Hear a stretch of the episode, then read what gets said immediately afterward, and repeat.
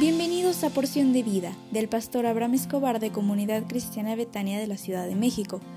Prepárate porque hoy recibirás un mensaje para ti. Hola, ¿cómo estás? Pero muy, pero muy, muy buenos días.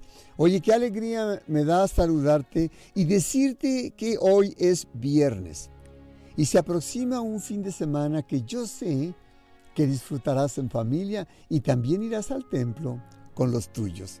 Hoy quiero depositar en ti características de los que tienen y los que no tienen seguridad de la salvación. Revisemos las características de los que no tienen seguridad de su salvación.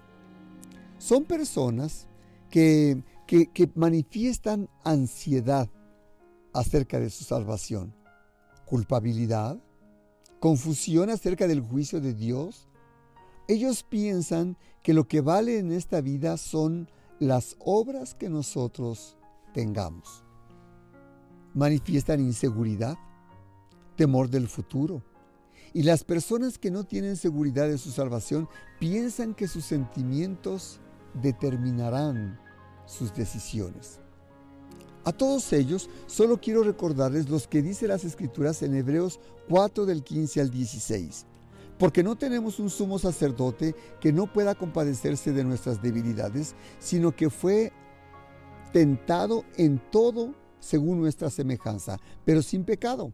Acerquémonos pues confiadamente al trono de la gracia para alcanzar misericordia y hallar gracia para el oportuno socorro. Qué hermoso pasaje. Oigan, características de los que sí tienen seguridad de su salvación. Ellos tienen convicción clara de lo que la vida presente les otorga y la venidera también. Tienen confianza en la misericordia de Dios. Tienen seguridad de la gracia y de la libertad de Dios.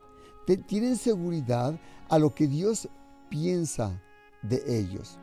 Tienen fe en que Dios estará con ellos tanto en el presente como en el futuro y que los hechos son los que determinan sus decisiones.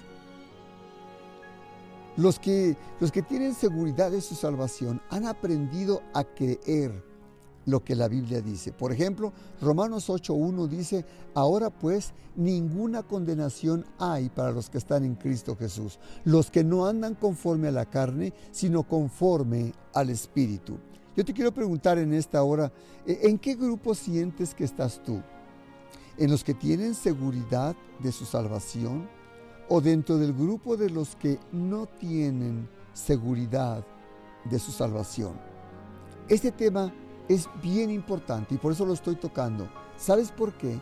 Porque las personas deben tener seguridad de que su salvación está clara, segura, afianzada y afirmada para su vida después de haber recibido al Señor Jesús como su Señor y su Salvador.